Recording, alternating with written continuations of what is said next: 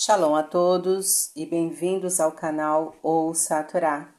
Vamos para a última aliada para a da semana, Vaikra, que está no livro Vaikra, Levítico, no capítulo 5, versículo 11, e nós vamos ler até o versículo 26. Vamos abrahar?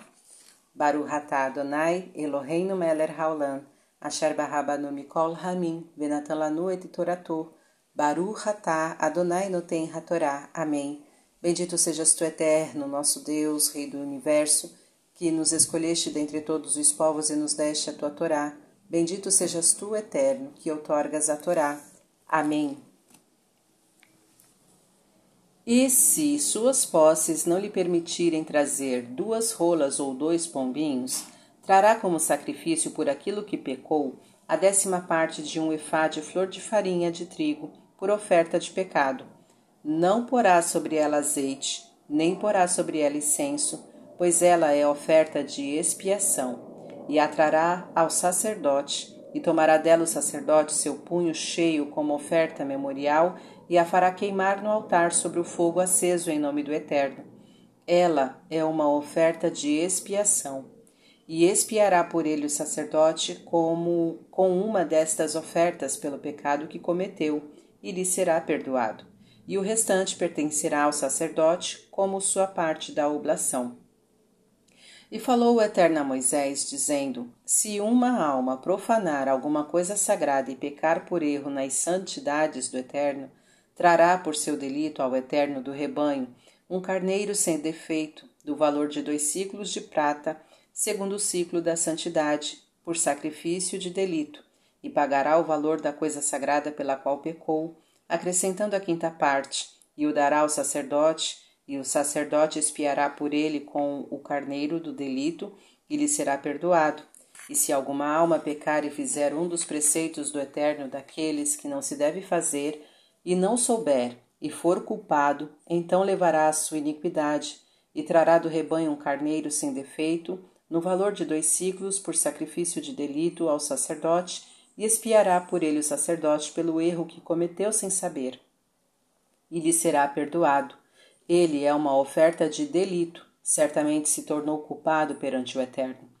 E falou o Eterno a Moisés, dizendo: Quando alguma alma pecar e fizer falsidade contra o Eterno, e negar ao seu companheiro a coisa que lhe foi entregue sob custódia, ou um empréstimo em dinheiro, ou roubou, ou extorquiu o seu companheiro, ou encontrou uma coisa perdida e negou e jurou em falso, se fizer alguma de todas estas coisas que fazem o homem pecar, e será que, quando pecar e se achar culpado, devolverá o que roubou e o que extorquiu, a coisa que lhe foi entregue sob custódia ou a coisa perdida que achou, ou qualquer coisa sobre a qual jurou em falso, pagá-lo-á por inteiro, e a isso acrescentará a quinta parte, a quem pertencer o dará no dia em que ele se confessar culpado.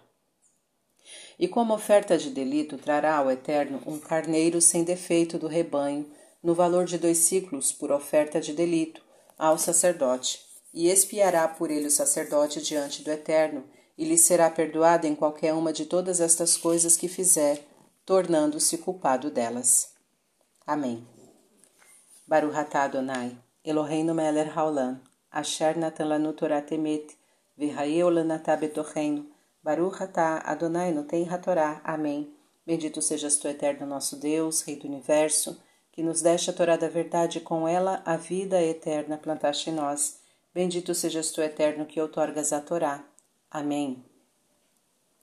Vamos ao comentário, que é o comentário sobre o versículo 21. Fizer falsidade contra o Eterno.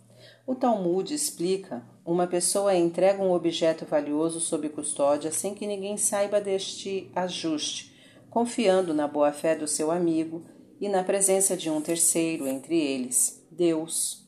Depois, caso o segundo negue que recebeu algo em custódia, ele estará declinando também o terceiro, quer dizer, ele estará contestando a existência daquele invisível, mas onipresente, terceiro, para quem todas as combinações e os ajustes entre os homens devem ser feitos com fidelidade mútua e sinceridade recíproca.